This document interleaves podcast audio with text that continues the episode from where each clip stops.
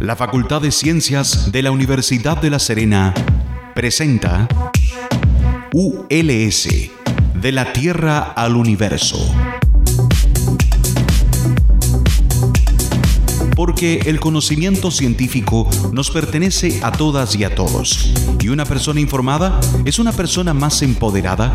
Por media hora conoceremos investigadoras e investigadores de nuestra región y cómo su trabajo puede mejorar nuestro día a día. En Radio Universitaria FM 94.5 presentamos ULS, de la Tierra al Universo.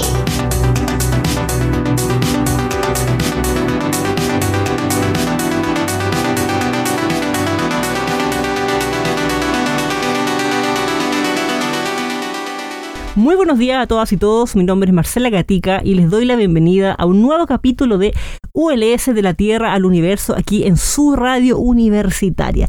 Y el día de hoy vamos a hablar de un tema que eh, con la vuelta a la presencialidad, a la vida más o menos normal, ¿cierto? Después de estos pics de pandemia, o por lo menos después de estos dos años de encierro, porque la pandemia sabemos que no ha terminado, han vuelto algunas actividades deportivas y que son entre deportivos, eventos, ¿cierto? Y que se toman los medios también que tienen que ver con estas maratones o carreras también, en que quienes a lo mejor participaban antiguamente, ¿cierto? Y dejaron de hacerlo por la pandemia, ahora vuelven un poco a las canchas y, por ejemplo, me refiero específicamente a la reciente maratón de eh, Santiago.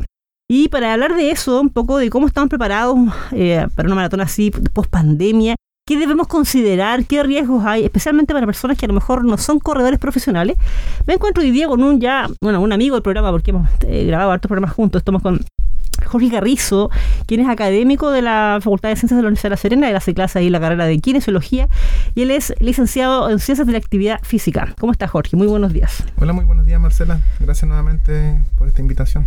Muchísimas gracias nuevamente de, verdad por traer temas, porque siempre tú estás proponiendo temas que pueden ser de interés, bueno, distintas audiencias, pero también transversales. Ya, bueno, hemos grabado varias entrevistas y hoy día eh, nuevamente hablamos del tema de las carreras ¿eh? y específicamente las maratones. Porque un tiempo, bueno, pre-pandemia era casi, como conversábamos en off, un tema como de turismo, así como ya voy a ir a, Río, no sé, a Nueva York a correr la maratón. Ahora voy a Santiago y todo. Y como conversábamos en off, partamos al tiro con los datos eh, un poco fuertes para ahí despertar un poco para quienes nos escuchan eh, mientras estamos mientras van manejando quizás y están pensando correr o han corrido, ¿cierto? Tienen experiencia.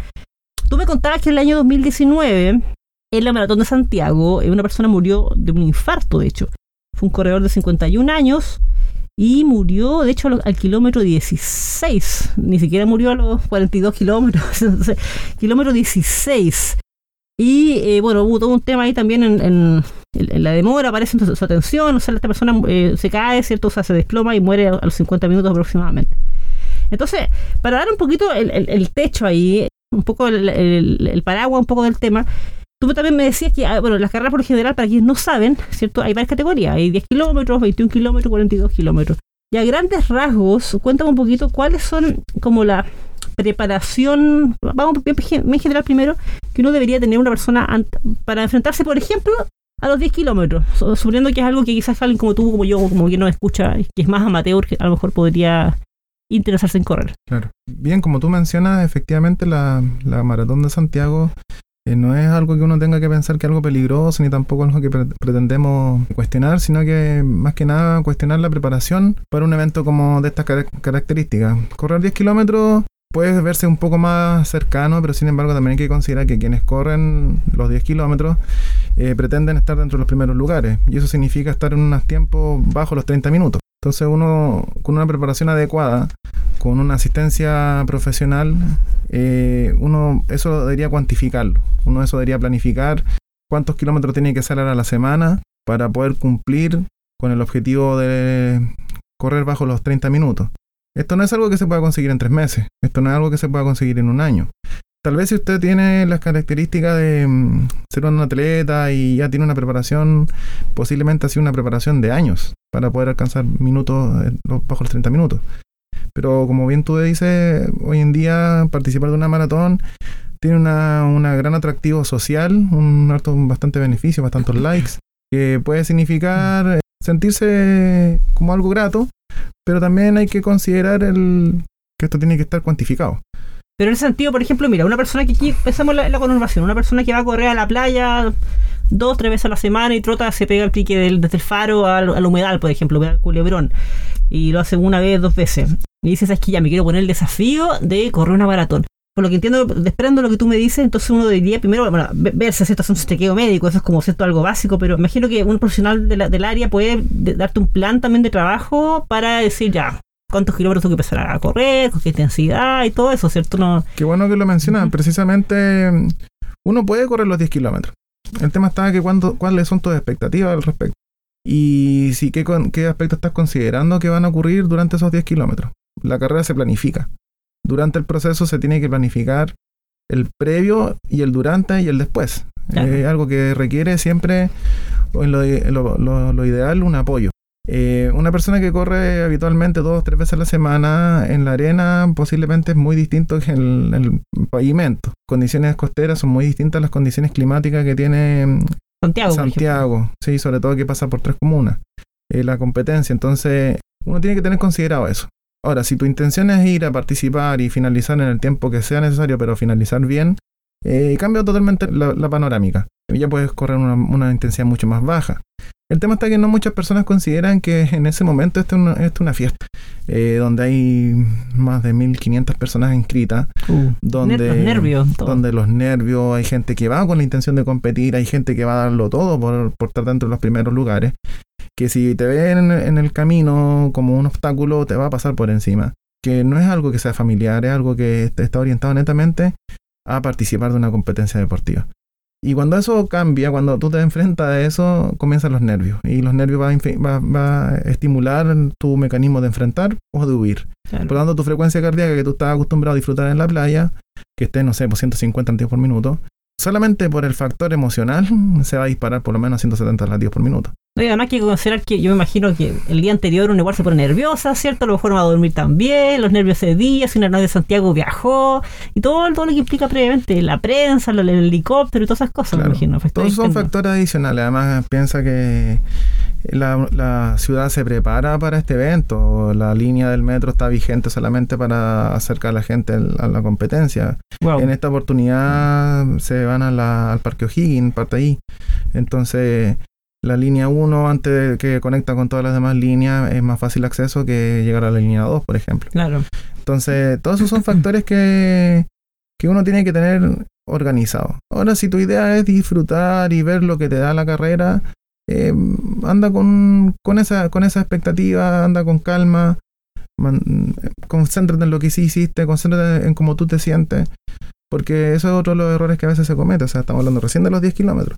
Pero también está la modalidad 21 kilómetros, 42 kilómetros y ahí se pone un poco más intensa la cosa. Eh, una de las cosas que planteaban del problema del, evento que ocurrió en el año 2019 con Gustavo Aburto, un corredor de 51 años, es principalmente que él se inscribió para 21 kilómetros. Y en el kilómetro 16 él se desplomaba por, por distintas causas. ¿Qué se cuestiona en ese momento? Que las, las estaciones de hidratación estaban a los 10 kilómetros. Eso es harto. Entonces eso es bastante. Ahora lo, lo modificaron está a cada 5 kilómetros para, para evitar ese tema. Y lo segundo es que luego de pasado el kilómetro 21, el kilómetro 16, entre el 21 y 16, ya los puestos de hidratación están cada, cada 3 kilómetros. Ya, mucho más seguido. Lo que lo hace mucho más seguido. Y a veces uno se siente bien estando hidratado y pasa un puesto de hidratación y lo deja pasar. Y son mm. consecuencias letales el dejar pasar un puesto de hidratación por más que tomes poca agua o por más bien que te sientas. Porque de un momento a otro la respuesta metabólica, la respuesta a la termorregulación se modifica. Sobre todo un clima tan extraño y tan cambiante como el clima de Santiago, que en la estación central tiene una temperatura y cuando estás llegando a la, la, la comuna de Las Condes tiene otra temperatura. Claro, y el smog y todo. Porque uno se imagina que una persona que corre los, va, a correr los 21 kilómetros, los 42, y es una persona que ya tiene experiencias, todo lo que estamos conversando lo tiene en cuenta, sabe el antes, durante y después, sabe cómo que tiene que alimentarse, todo ese tema, pero hay un poco, me imagino que 42 ya hay gente que corre, pero los 21, entonces todavía hay un poco de gente amateur también que se, tira por primera vez o no se ha preparado bien. ¿Cómo, cómo es la experiencia? posiblemente es una, una gran oportunidad para probarse. Muchos lo ven como una gran oportunidad para probarse. Pero tú tienes que saber qué tiempo vas a hacer previamente. Y eso es lo más difícil. Para eso requieren controles. O sea, tú tienes que estar realizando controles periódicos. Em, si pertenece a algún club de em, runners, existen controles, pero de repente hay que individualizar esos controles. Una cosa es controlarte entre amigos y otra cosa es controlarte en una situación de exigencia. Entonces, tú llegas a la competencia sabiendo qué tiempo vas a hacer. Y si ves que gran parte del recorrido te sientes bien en estos 42, en estos 21 kilómetros, te sientes bien y ves que te faltan dos kilómetros, posiblemente ahí puedes intentar improvisar. Claro. Cuando ya resolviste lo anterior.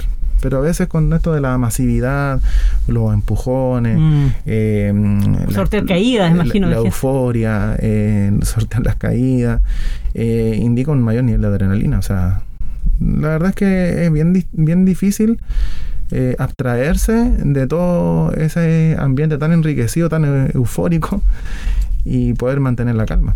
Y ahí, mira, para cerrar este primer bloque, antes de irnos a la pausa musical, te quería preguntar, Jorge, muy breve. Yo me imagino que esto es muy dependiente de cada persona, ¿cierto? Pero eh, la planificación creo que debería ser, uno debería planificarse semanalmente, ¿cierto? Y por un tiempo largo, ¿cierto? Si uno quiere correr una carrera de, no sé, 21 kilómetros, por ejemplo. eh, y ahí, por ejemplo, una persona que no tenga ninguna enfermedad crónica, que no tenga sobrepeso, que corra, por ejemplo, no sé, dos o tres veces a la semana en la Avenida del Mar, por ejemplo. Eh, tú me decías de recién que una persona que va a correr los 42 kilómetros, me hablabas de que una a la semana debería correr algo así como 60 kilómetros más o menos, una cosa así. Porque total, porque también tiene que ver no solamente con el tema cardiovascular, sino también con los riesgos de lesiones que uno puede tener. O sea, si, un, si uno se pega una, una carrera así de, de- de la nada, ¿cierto? Si yo todo, a lo más corro la semana 10 kilómetros en total y de repente voy a correr 21 en un día solamente, me imagino que el riesgo de lesión a todo nivel es súper alto, ¿no? Aumenta significativamente. Qué bueno que lo plantea Ujú. Marcela. Efectivamente, todo esto tiene que uno planificarlo. Siendo bien categórico, mi idea no es que quienes nos están escuchando eh, dejen de correr, sino que busquen y seleccionen muy bien quién los va a asesorar o quién los va a mm, preparar en esta eh, en esta gran dificultad que es correr un correr una maratón, correr 42, correr 21, correr 10 kilómetros, eh, ya que de las evaluaciones que ellos realicen, de la estratificación de riesgo cardiovascular que ellos realicen, incluso de la derivación y de la solicitud de un médico que autorice que la persona participe de este evento deportivo o de esta eh, disciplina deportiva, tiene que considerar que si es una persona que nunca ha realizado nada, por lo menos va a necesitar unos cuatro años para estar dentro de los tiempos para finalizar tranquilamente una cualquiera de las tres, las tres carreras. Cuatro años, eso es altísimo. Si uno piensa realmente, no, si le paro un par de meses voy a correr la maratón, no, no es tan así parece. Si finalizar una maratón, eh, tal vez es mucho más, no quiero desestimar el esfuerzo que han hecho los que han corrido, pero tal vez finalizar una maratón no es tan complejo como correrla bajo las cuatro horas. Ya, Eso sí que es el- complejo. El tiempo. Correrla menos de cuatro horas, eso sí que es una gran complejidad. Finalizarla en siete horas, puedes terminarla caminando, puedes terminar Claro. eh, sin desestimar el esfuerzo que aquellas personas Sí. realizan. Pero son sufridas, son, Sufrir. es sufrir. Si vas a ir a una competencia para sufrir, yo creo que lo que estás exponiendo es tu salud. Sí, así es. Mira, creo que sigamos andando en este tema, Jorge, pero antes tenemos que hacer un break musical y voy a poner un, estaba pensando, voy a cambiar el tema que habían propuesto, voy a poner un tema más, más ad hoc también, justamente para lo que estamos conversando y también para eh, despertar a la audiencia. Vamos con Europe y el conteo final.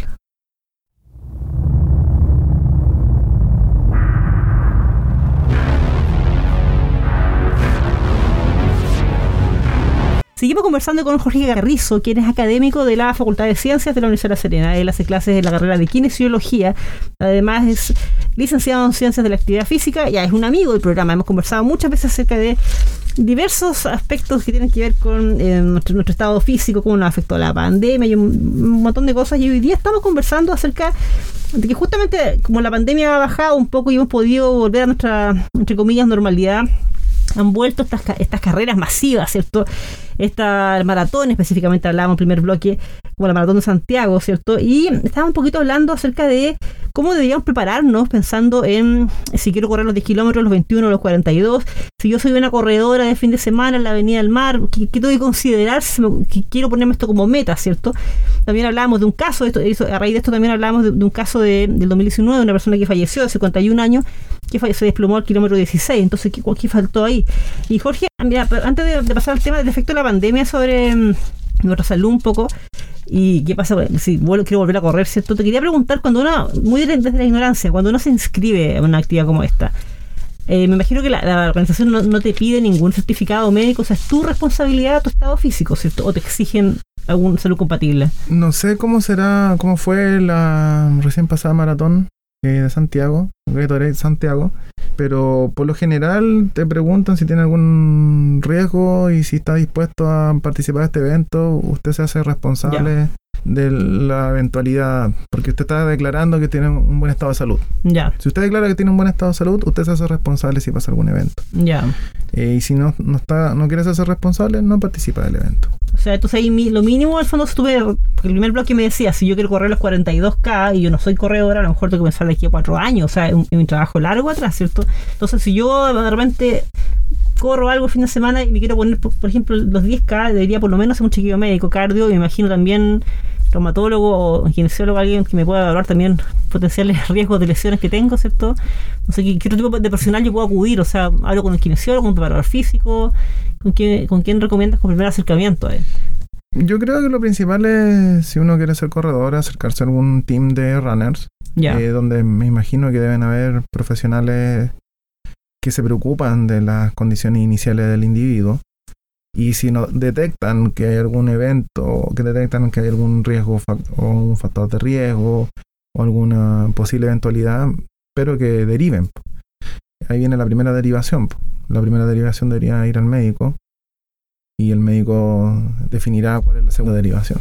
Ya, es una lesión o algo ahí. Eh, claro, eh, principalmente lo ideal siempre es tener un test de esfuerzo, un electrocardiograma de esfuerzo, donde pueda detectar si hay alguna anomalía cardíaca, eh, si las condiciones iniciales del atleta o el futuro atleta están en óptimas condiciones y cuánto tiempo requiere para que esté en un estado de buena condición. O sea, una de las principales complicaciones es que siempre está el ego de por medio. Entonces, cuando uno participa de un grupo, quiere ser, estar dentro de los primeros, o no quiere ser el último.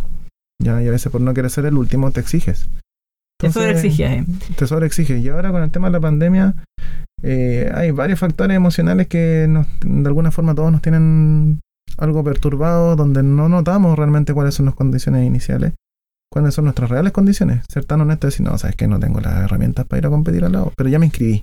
De hecho, justamente quiero hablar de eso porque eh, nosotros hemos hablado en otros programas sobre los efectos que, ha tenido nuestro cuerpo, nuestro, porque yo creo que me incluyo en ese grupo, la pandemia, el encierro, aparte todo el estrés, ¿cierto? la salud física y mental, estamos claros con el diagnóstico de que estamos súper afectados. Entonces volvieron estos eventos, ¿ya? Eh, de hecho, hace poco aquí La Serena hubo una carrera de mm, ciclismo, por ejemplo, el Gran Fondo Valle Elqui, por ejemplo, que el Faro Pisco, el que ahí yo estuve participando como staff técnico, o sea, no, no estuve corriendo. Y yo decía, wow, o sea, son 103 kilómetros, me muero correr esto bicicleta, pero bueno, ahí estuve apoyando.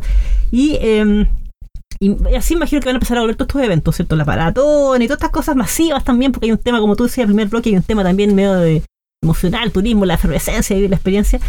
Y eh, tú, pronosticas ahí, ¿cómo, ves el panorama? O sea, eh, deberíamos tener un pico, un alza de gente con lesiones, por ejemplo, de gente que a lo mejor dice, chuta, como dices tú, yo me inscribí ya, y ya vamos, démosle, y no me preparé bien en la previa, y porque llevo dos años sin correr una maratón, entonces hay un tema emocional ahí. Hay, hay, dos dicotomías. Una, que existe una población de que aprovecha la pandemia para poder entrenar cuando antes no, mm. no podía entrenar. Claro me incluyo. Hmm.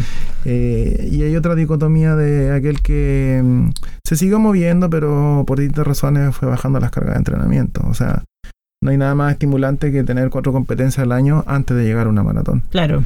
Entonces, la falta de competencia también te puede pasar la cuenta. O sea, yo espero que no hayan sido tan altos los factores de, de riesgo de lesión, como mencionaba en un artículo eh, que midieron una cantidad enorme de atletas de la maratón de Buenos Aires y identificaron que los sujetos que tenían más volumen de entrenamiento a la semana, que eso quiere decir más de 60 kilómetros a la semana, tenían un menor riesgo de lesión que aquellos que tenían menos de 60 kilómetros a la semana. Eso es y 60 kilómetros a la semana es harto. O sea, eh, en, proporción, por ejemplo, del Faro a Culebrón, son como 8 kilómetros, si no me equivoco. Del faro a la plaza son de Coquimbo son 13 kilómetros. 13 kilómetros, o sea, una... Casi cuatro vueltas. Claro.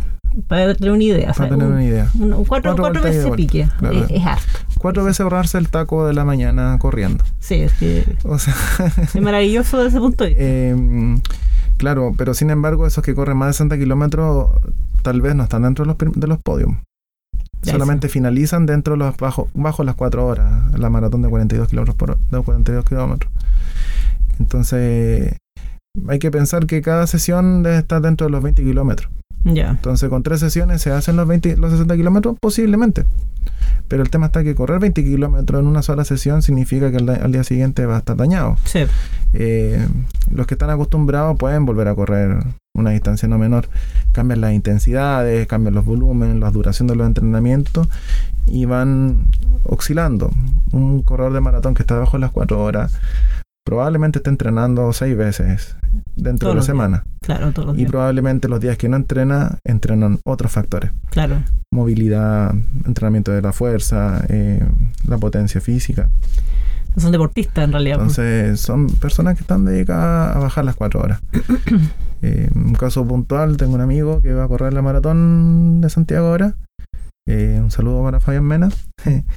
El cual él dijo, no, yo ahora voy a maratón de Santiago, sorpréndeme.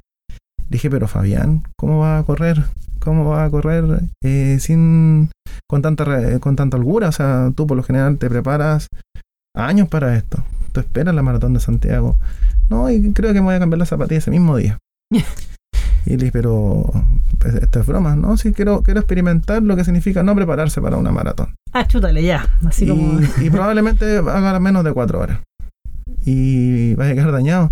Estoy dispuesto, o sea, él lo ve como una aventura. Ya. No, y pero- él siempre ha sido así, pero y él, él- él- él tiene una, una gran preparación, de hecho compite por, por Coquimbo en las ultramaratones. Ah, ya, bueno, Entonces, persona de un deportista en todo caso. Ya. y claro, una de las cosas que eh, la gente a veces comete es que empieza a improvisar cercano a la competencia. ya. Eh, de- cambia la alimentación, cambia la, la indumentaria, cambia la estrategia. Se le ocurre probar gel ese mismo día y cuando no están acostumbrados a gel. Entonces son cosas que no se recomiendan. O también como no saltarse los puntos de hidratación. Eh, a veces también muchos se de- dependen demasiado de la, de la monitorización tecnológica. Y la monitorización tecnológica te es un, un patrón, te es un indicador, pero la, la monitorización tecnológica no te no te dice que estás emocionalmente alterado. te dice que está la frecuencia cardíaca alta, baja, eh, va a, cier- va a cierta cantidad de pasos por minuto, pero no está midiendo la gente que está empujando, no está midiendo la gente que está gritando, alzando la voz. Sí. Eh, eh, eh, es bien estresante, la verdad. Es bien estresante y todo el rato vas luchando contigo mismo, convenciéndote que, porque te, que te inscribiste en esta competencia para finalizarla y que estás sufriendo porque no te preparaste bien. Sí, yo ahí por lo menos eh, creo que he visto dos o tres maratones en mi vida. O sea, yo no he participado, pero he visto eh, las partidas. Y también vi el fondo de ciclismo hace poco en La Serena. Y claro, la partida están ahí con los micrófonos llamando a la partida, tres, cuatro, eh, todos parten. Estaba el helicóptero encima y también la gente que llega atrasada. Yo en el auto vi gente corriendo en bicicleta muy estresada, que venía atrasada y todo eso me imagino que suma, suma tu rendimiento. Porque se nos va el programa, entonces el llamado al fondo que parece de perogrullo, pero yo creo que muchas personas no, lo hacen. Dicen, ya no corrió en dos años, estoy desesperado por correr, ¿cierto? La pandemia me tiene chata, chato. Poner un poquito el freno ahí, ¿cierto? Y hacerse un chequeo y ser honesta con una, misma, al fondo, ¿cierto? Que finalmente, sobre todo con la, a medida que pasa la edad, imagino que los riesgos de lesión aumentan. Y, para qué estamos con cosas, o sea, si me mandan después a, a, kinesiólogo, médico, eh, son gastos también que a lo uno no tiene considerado, son tiempos también. Entonces, en todo sentido no nos puede afectar, ¿cierto? Claro. Eh, antes de finalizar, me gustaría hacer una mención a la señora Rosario Contreras y Fernando Freire, quienes corrieron en la Maratón de Santiago el 2019 con 70 años. Wow. En la categoría más de 70 años, eh, la señora Rosario la corrió en 5 horas 59 minutos, siendo eh, podium, primer lugar. Y don Fernando Freire lo corrió en 3 horas 59 minutos. Es una mención que uno debería cuestionarse un poco antes de ir a participar de esto. O sea, tengo que correr una distancia, eh, esa velocidad en un tiempo mucho menor a lo que estas personas adultas mayores lo han logrado. O sea, la preparación que tienen estas personas de verdad es loable. Por lo general las personas mayores de 70 años difícilmente imaginársela corriendo una maratón. En Chile, sí, por, actividad física. Ahora tenemos un, tenista que estaba con 97 años participando en Estados Unidos en una competencia. hoy día juega. Claro, y, bueno, hace poco jugó, y, todo, toda su vida fue tenista en todo caso, no es que se puso a jugar ahora. Y bueno, Jorge, te agradezco un millón por haber estado con nosotros hoy día en la radio universitaria, trayendo nuevamente, estos temas y esperamos, bueno, que no haya un pic de lesiones ahora, que bueno, para los kinesiólogos es buena, buena noticia, tienen más pacientes, ¿cierto? con toda esta vuelta a, a, a, a estos deportes masivos, competencias, ¿cierto? Y bueno, una vez más te agradezco por traer estos temas a la radio universitaria. Muy bien, muchas gracias Marcela. Muchas gracias a ti y bueno, estimada, estimado, a todas y todos quienes nos escuchan, les recuerdo que estamos cada martes y jueves a las 8 de la mañana por la 94.5 aquí en su radio universitaria y también recuerden que estamos en todas las redes sociales con arroba cienciasuls, cienciasuls y además todos nuestros programas están en nuestro canal de Spotify que se llama como este programa, ULS de la Tierra al Universo, así que también nos puede escuchar de nuevo, compartir, proponernos temas. Muchas gracias a todas y todos, que tengan muy buena semana. Chao.